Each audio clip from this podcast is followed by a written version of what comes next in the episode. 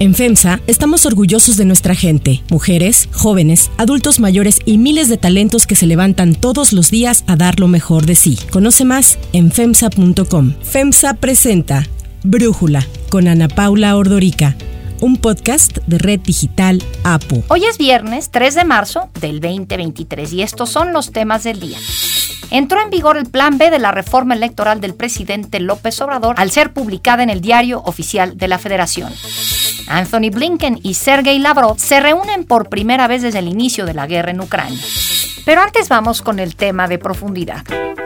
De modo que tenemos ya un caso confirmado de coronavirus. Este consideraríamos que es el caso índice. El individuo está en condiciones de salud estable, tiene una enfermedad leve. Leve se refiere a que no tiene neumonía, tiene los síntomas parecidos a un catarro, de hecho indistinguibles de un catarro. No tiene enfermedades previas, es un individuo joven, de modo que es de muy bajo riesgo. Así daba a conocer Hugo López Gatel, subsecretario de Prevención y Promoción de la Salud, el primer caso de coronavirus en México. Han pasado tres años desde que se declaró el inicio de la pandemia por COVID. México llegó a este momento con un sistema de salud débil, con medicamentos escasos y recortes presupuestarios que ya afectaban la atención médica incluso antes del brote. La pandemia estuvo acompañada desde un primer momento por una ola de declaraciones desafortunadas y de decisiones inciertas del gobierno federal para enfrentarla. A los pocos días de que comenzaron a detectarse los primeros casos de COVID, el 28 de marzo del 2020, mientras que la OMS recomendaba el uso del cubrebocas, el subsecretario de Salud, Hugo López Gatel, declaró lo siguiente. El cubrebocas ayuda a que no se contagie a los demás. Punto y aparte, si creemos que el cubrebocas es una barrera para protegerme a mí mismo porque lo estoy portando, no. Para julio del mismo año, el presidente de México, Andrés Manuel López Obrador, dijo que no usaba cubrebocas, pues guardaba la sana distancia y su uso dijo que no estaba comprobado científicamente. A mí, tanto el doctor Alcocer como el doctor Hugo López Gatel me han dicho de que no necesito el cubreboca, pero no es un asunto que esté científicamente demostrado. En junio, el subsecretario de Salud sostuvo que un escenario catastrófico para el país sería llegar a más de 60 mil muertes por la pandemia. Dos meses después, México ya había sobrepasado ese número de muertes. Los casos de COVID alcanzaron picos muy altos en diciembre del 2020, colapsando los servicios de salud y hasta las funerarias. La situación mejoró un poco con la llegada de vacunas a principios del 2021. Los primeros en recibirlas fueron la población vulnerable y los médicos. El problema fue que en ese esquema el sector privado no fue incluido. En el 2021 se vacunó a la población en general, excepto adolescentes y niños. En el caso de los niños, el argumento del gobierno fue que no había evidencia científica para poder vacunarlos. Así lo dijo el secretario de Salud, Jorge Alcocer. Está aquí en discusión y se solicita la vacunación y se amparan para hacerlo para los niños. Y esto no está probado todavía. No está probado porque científicamente los niños tienen un sistema inmunológico de maravilla. Es que las vacunas no fueron bien aceptadas en todo el mundo, a pesar de que países como Estados Unidos las hicieron obligatorias para entrar a ese país. Con ello, cobró fuerza el movimiento de los antivacunas. De acuerdo con la OMS, este movimiento no es homogéneo, solo tiene un rasgo en común, que es la posibilidad de que las vacunas les provoquen efectos secundarios negativos, aunque en las teorías de la conspiración, pues realmente parece no haber límite. Entre algunos de los conocidos antivacunas está Steve Kirsch, Robert Malone y Alejandro Díaz Villalobos, los primeros dos estadounidenses, el último mexicano. Bueno, pues a tres años de distancia del primer caso, el senador morenista Rafael Espino de la Peña decidió que era buena idea invitar a estos personajes precisamente a impartir una conferencia magistral en el Senado junto con el mexicano que ya mencionábamos, el doctor Alejandro Díaz Villalobos, pediatra inmunólogo, y pues así los presentó. La idea de hacer esta conferencia que surgió primero que nada pues por mi amistad, quien agradezco mucho con el doctor Alejandro Díaz Villalobos, y bueno, pues siempre con la inquietud de seguir platicando con respecto al tema de la pandemia y cuáles han sido las lecciones aprendidas. El análisis. Para entender más todo este tema, le agradezco a Javier Tello, médico y analista de políticas en salud pública, platicar con nosotros. Javier, primero que nada, vamos a platicar de estos doctores antivacunas que fueron invitados al Senado. ¿Cómo los viste ayer? ¿Quién es el doctor Steve Kirsch? ¿Quién es Robert Malone? ¿Y quién es Alejandro Díaz Villalobos? Mira, Tanto Kirsch como Malone, ellos han estado promoviendo desde, vaya, de los primeros inicios de la vacunación, un movimiento basado en el miedo, el miedo a lo desconocido. Concretamente, Malone tiene un una fama mediática que, que no es bastante buena, en la cual él comienza diciendo que prácticamente fue el inventor de la tecnología de RNA, lo cual es bastante inexacto. Digamos que él trabajaba desde su, antes de su posgrado, trabajaba en el Instituto Salk e hizo algunas investigaciones de las cuales es uno de los autores de muchos papers al respecto. Sin embargo, pareciera que lo que lo mueve es no haber sido partícipe de ninguna de las investigaciones avanzadas y desde un inicio ha estado llevando él o ha estado promoviendo algunos postulados. Número uno, que las vacunas no son seguras, lo cual es completamente falso. Digo, todas las estadísticas mundiales, los datos de farmacovigilancia que eh, además supervisa muy bien la Organización Mundial de la Salud, nos hablan de la seguridad de estas vacunas. Dos, nos habla también de que fueron vacunas que se desarrollaron en un tiempo récord. Sí, Sí, sí lo es. Y qué bueno, porque si no, estaríamos en este momento con una eh, mortalidad como de serie postapocalíptica de televisión. La realidad es que afortunadamente las vacunas se desarrollaron de una manera muy rápida y que además se pudieron optimizar todos los pasos regulatorios necesarios, ¿no? De ahí se han derivado algunas subteorías como que estas vacunas contienen sustancias extrañas y bueno, pues hemos llegado a disparates tales como lo de la 5G y el control que se quería tener a través de no sé qué puntos de energía, donde prácticamente estos médicos pues no han ayudado muchísimo contradiciendo estas teorías, simplemente las han apoyado. Otra cosa es además la carga política que han traído. Ellos son abiertamente, además de defensores de un movimiento antivacunas, pues ellos son muy aliados de las causas de ultraderecha, han sido entrevistados en cadenas como Fox News, con este personaje Tucker Carlson que, que, que tú conoces muy bien. Es decir, son gente que fue apoyada muchísimo por el gobierno de Trump y que lo que buscaban es no estar abro comillas, bajo el yugo y la esclavitud del tema, concretamente contra el doctor Fauci y cosas así. Ahora, este médico mexicano que pues verdaderamente desconozco yo sus antecedentes, de alguna manera pues tuvo los contactos en el Senado para traerlos y que hablaran de esto. Y esta, Ana Paula, creo que es el punto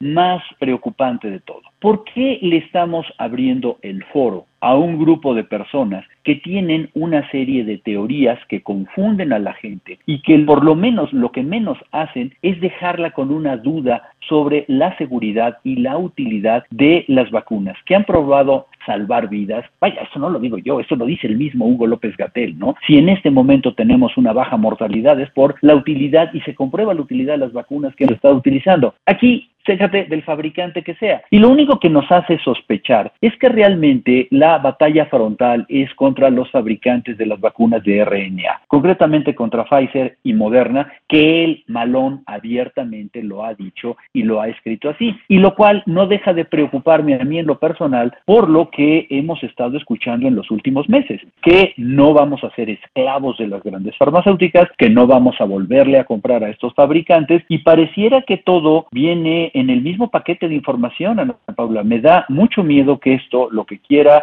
generar sea una posición oficial de por qué el gobierno mexicano va a optar por, vamos a llamarle vacunas más amigables para el gobierno cubano o para quien sea. Ahora, primero, me llama la atención todo esto que nos comentas, Javier, porque México no destaca por ser un país con un movimiento antivacunas tan fuerte como los europeos y como los estadounidenses. Entonces, si aquí no hay ese movimiento tan fuerte, ¿por qué se le quiere dar voz a estas personas? Cuando hemos tenido además programas de vacunación que han sido pues realmente exitosísimos, no creo yo la campaña de vacunación de COVID, se vacunó la gente, pero pues si ahorita uno quiere una vacuna de COVID, dónde va. Pero lo que sí creo es que no tenemos un movimiento antivacunas tan fuerte y para qué le queremos dar voz a eso. Pero tú dices que tiene que ver con que quieren atacar a Pfizer y a Moderna. Es muy probable, no hay que descartarlo. ¿Por qué? Fundamentalmente no es que ni Malone ni la gente que lo sigue hubiera sido inicialmente antivacunas. Vaya, él dice que él desarrolló esta tecnología y él estudió en el Instituto Salk, que es donde se fabrica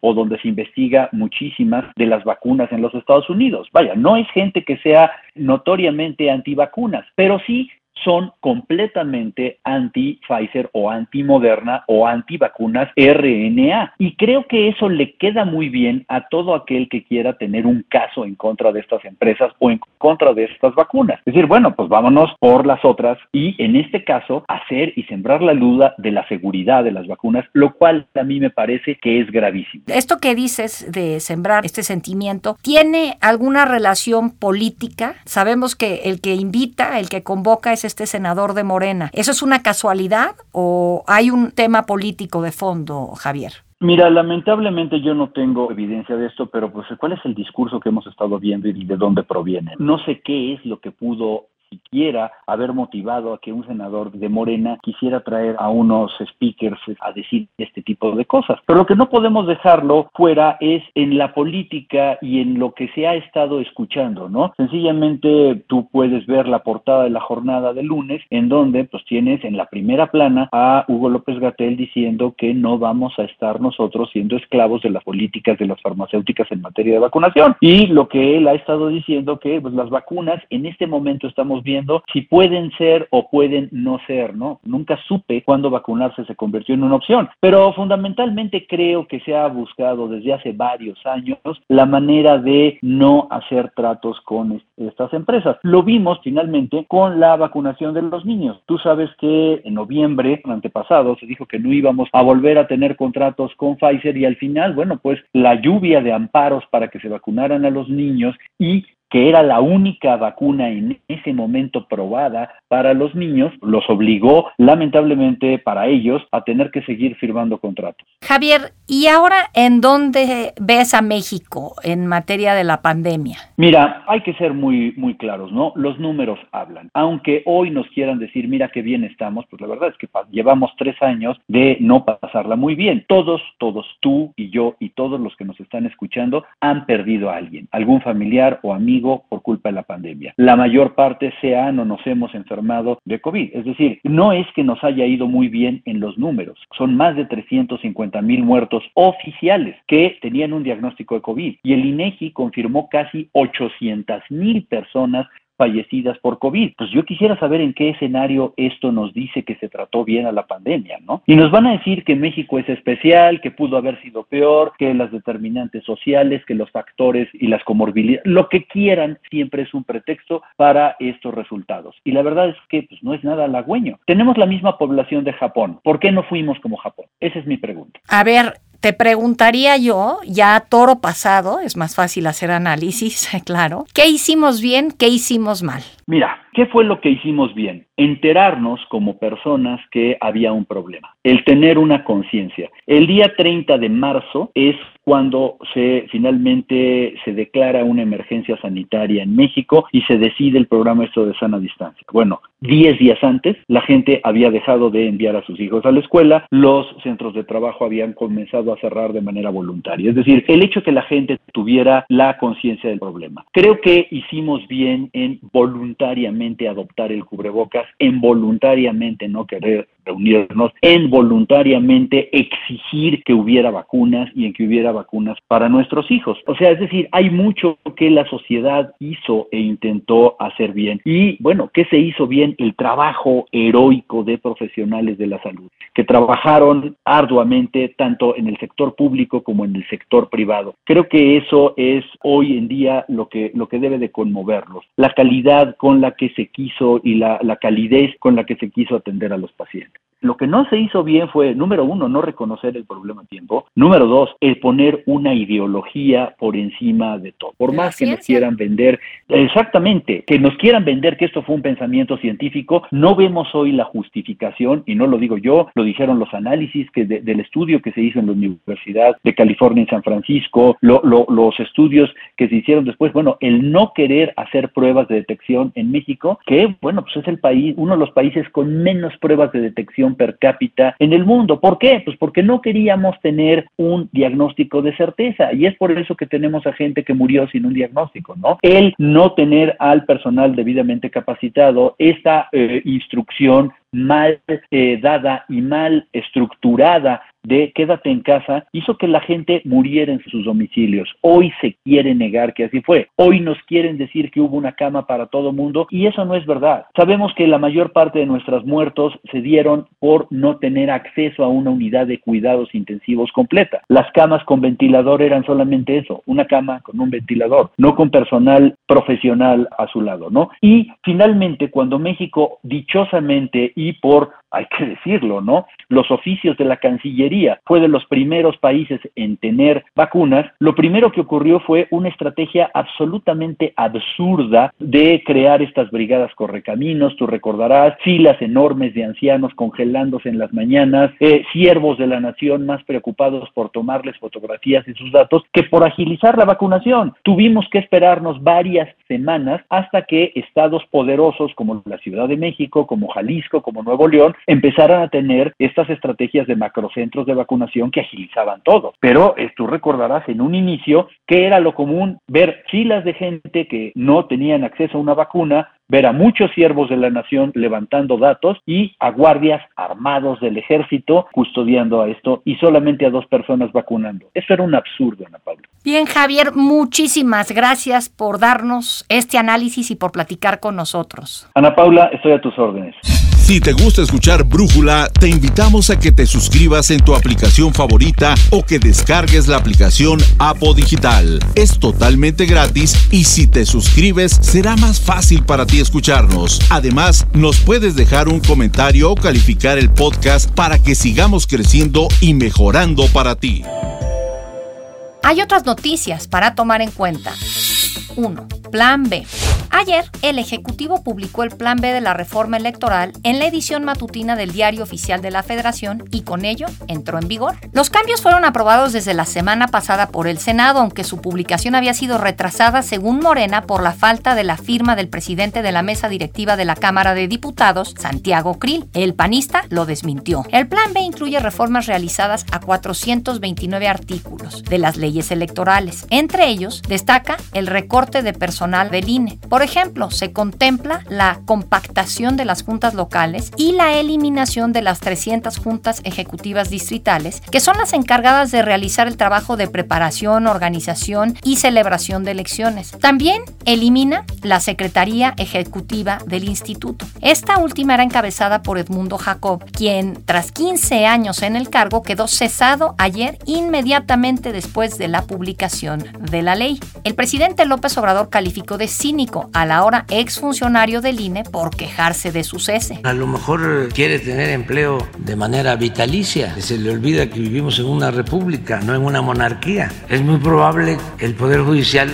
anule la ley electoral y él regrese a su cargo y pueda tardar otros 15 años. Tan pronto se publicó el decreto en el Diario Oficial de la Federación, el INE presentó ante el Tribunal Electoral del Poder Judicial de la Federación un juicio electoral alegando la inconstitucionalidad del artículo transitorio que cesa injustificadamente al secretario ejecutivo.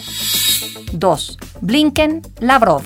Anthony Blinken, secretario de Estado norteamericano, y su homólogo ruso, Sergei Lavrov, sostuvieron un breve encuentro ayer en el marco de la cumbre de cancilleres del G20. Fue la primera reunión de alto nivel entre los dos países en meses y el primero de los funcionarios desde que inició la guerra en Ucrania. La última vez que Blinken y Lavrov se reunieron fue en Ginebra en enero del 2022. Los funcionarios hablaron cerca de 10 minutos y en una conferencia de prensa posterior, Blinken afirmó que dejó en claro a Lavrov que Estados Unidos continuará apoyando a Ucrania durante el tiempo que sea necesario. I told the foreign minister what I and so many others said last week at the United Nations and what so many G20 foreign ministers said today. End this war of aggression. Engage in meaningful diplomacy that can produce a just and durable peace. Sin embargo, el secretario de Estado norteamericano afirmó que el presidente Putin ha demostrado nulo interés en resolver el conflicto por la vía diplomática, aferrándose a decir que no hay nada de qué hablar hasta que Ucrania acepte la nueva realidad territorial. Por su parte, el ministro de Exteriores de Rusia, que no mencionó nada acerca de este encuentro con Blinken, dijo dijo que Moscú seguirá presionando en Ucrania y sostuvo que su país está abierto a las conversaciones, aunque reiteró sus acusaciones en contra de Occidente por bloquear dichas pláticas. Para Brújula, Brenda Stefan, analista internacional, nos habla sobre este encuentro y las posiciones de ambos países en el contexto internacional. El tono profundamente tenso de la reunión no es una buena noticia para quienes aún creen que pueda pronto haber un acuerdo de paz. Blinken exigió nuevamente a Moscú poner fin a la guerra de agresión contra Ucrania e insistió en que Washington continuará apoyando a Kiev tanto como sea necesario. También planteó el caso de Paul Whelan,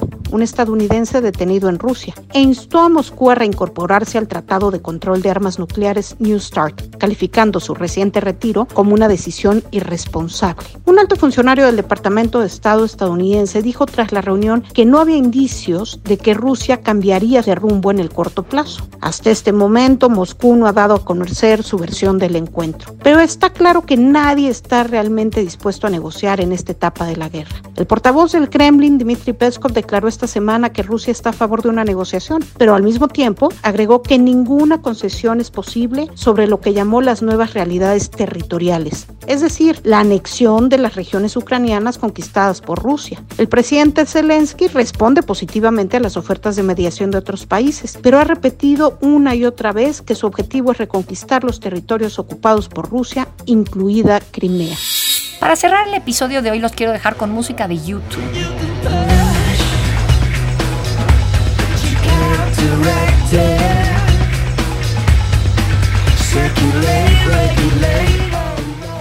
El noveno disco de YouTube, fue lanzado un 3 de marzo de 1997. Con este disco buscaban nuevos sonidos. Su sencillo Discotech tenía influencia techno, dance y música electrónica. La banda YouTube es originaria de Dublín, formada en 1976 por Bono, The Edge, Adam Clayton y Larry Mullen Jr.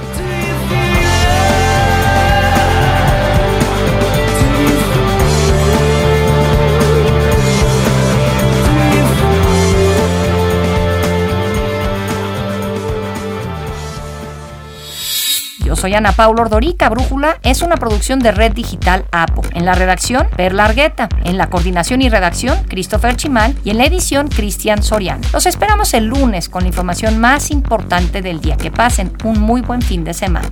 Oxo, Farmacias ISA, Cruz Verde, Oxo Gas, Coca-Cola FEMSA, Invera, Torrey y PTM son algunas de las muchas empresas que crean más de 245 mil empleos tan solo en México y generan valor como parte de FEMSA. FEMSA presentó Brújula con Ana Paula Ordorica, un podcast de Red Digital APO.